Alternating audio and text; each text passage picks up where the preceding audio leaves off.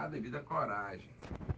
E, logicamente, a gente tem falado, a gente já falou dos dos pré-candidatos ao governo, dos pré-candidatos ao Senado, estamos agora nos pré-candidatos à Câmara Federal. Ontem a gente deu uma pausa para falar sobre quem no PT não quer Rogério Carvalho. E hoje, continuando, logicamente, os pré-candidatos a deputado federal, nós vamos falar do capitão Samuel.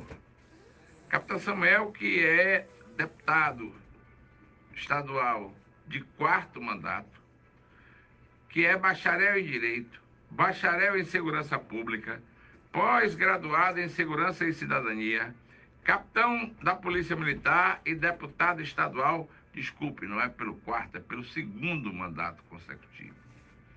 Então, meu amigo, minha amiga, você terá aí à disposição para a eleição de deputado federal o nome do capitão Samuel. E, logicamente, que o capitão Samuel, vendo a possibilidade de ascender o seu mandato para Brasília, até porque em Brasília as grandes decisões que toma o Brasil estão lá na capital federal. Capitão Samuel estruturou aqui uma das suas grande, grandes obras, que é o Batalhão da Restauração.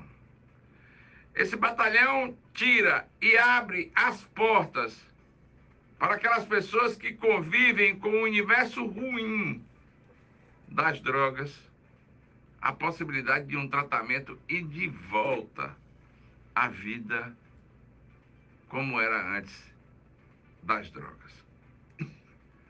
No meu entender, um dos maiores trabalhos desenvolvidos na área social de Sergipe, que merece, logicamente, o respeito e a consideração de todos nós sergipanos.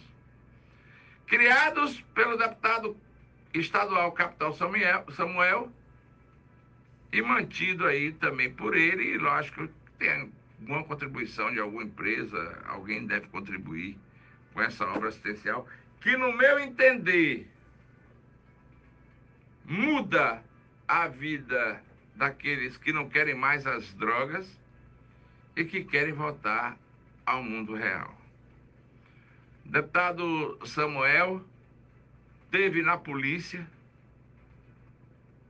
o seu grande reduto eleitoral no Estado e agora na tentativa de ser deputado federal, aumenta por demais o seu leque de ações. Tanto é que hoje conversa com a oposição de São Cristóvão, com o ex-prefeito Armando Batalha e seu filho Neto Batalha, vereador de São Cristóvão, tentando fazer uma dobradinha para representar o município de São Cristóvão no estado de Sergipe. Capitão Samuel tem rodado todo o estado, buscando as informações necessárias para fazer, talvez, um projeto de desenvolvimento para o estado de Sergipe e que possa ser colocado à prova na Câmara Federal. Os deputados federais, que são eleitos em, todos, em todo o país, contam com a estrutura de trabalho que poucos ou quase nenhum ser vivo brasileiro tem. Para você imaginar, o deputado federal, desde o gabinete em Brasília, o apartamento funcional, o escritório no estado que ele se elegeu, auxílios paletó, auxílios para gasolina, auxílios para contratação de assessores, auxílio para contratação de jornalistas, auxílio de saúde. E tantos auxílios que a classe trabalhadora brasileira pensa toda ela em ser deputado federal. Mas como a gente tem, logicamente, de escolher o nosso representante, e aí está a responsabilidade dos eleitores sergipanos, de votar em pessoas conscientes e que realmente vão fazer um trabalho que vale a pena para o Estado lá em Brasília, a gente acrescenta aí o nome do deputado estadual, Capitão Samuel.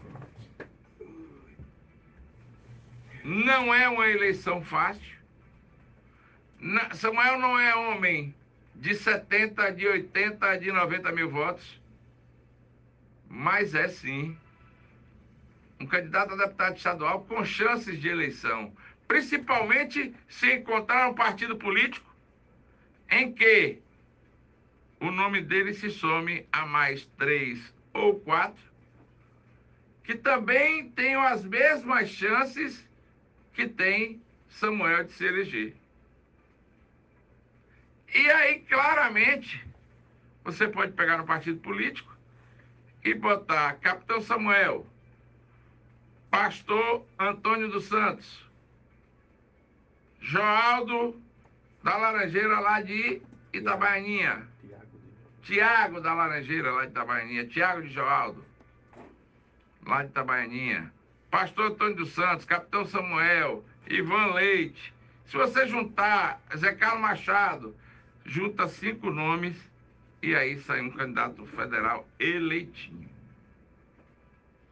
Capitão Samuel, logicamente, que não é, be, não é burro, não é besta, não é mais nenhum neófito na política, busca uma composição que possa levar o seu nome à Câmara Federal. Muita gente diz que são poucas as chances. Eu prefiro acreditar que se for montado um esquema político a esse nível, daí sai um deputado federal eleito para o Sergipe. Até porque os grandes partidos políticos terão dificuldades enormes de fazer dois deputados federais.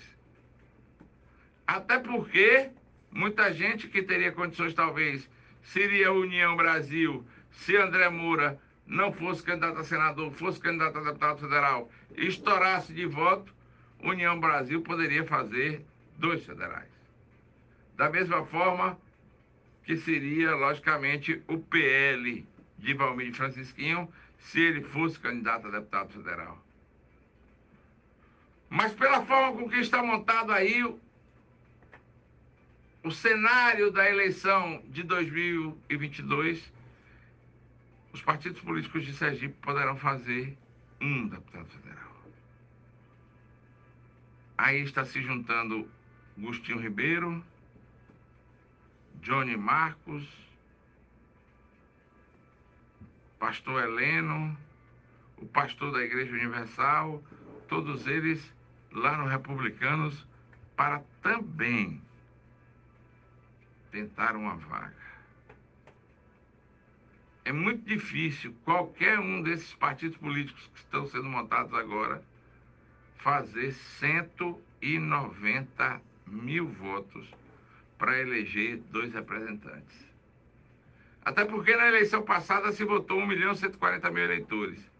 Eu acho que nessa vai votar um pouco menos, porque o povo está um pouco revoltado com os políticos locais. Mas Capitão Samuel, logicamente,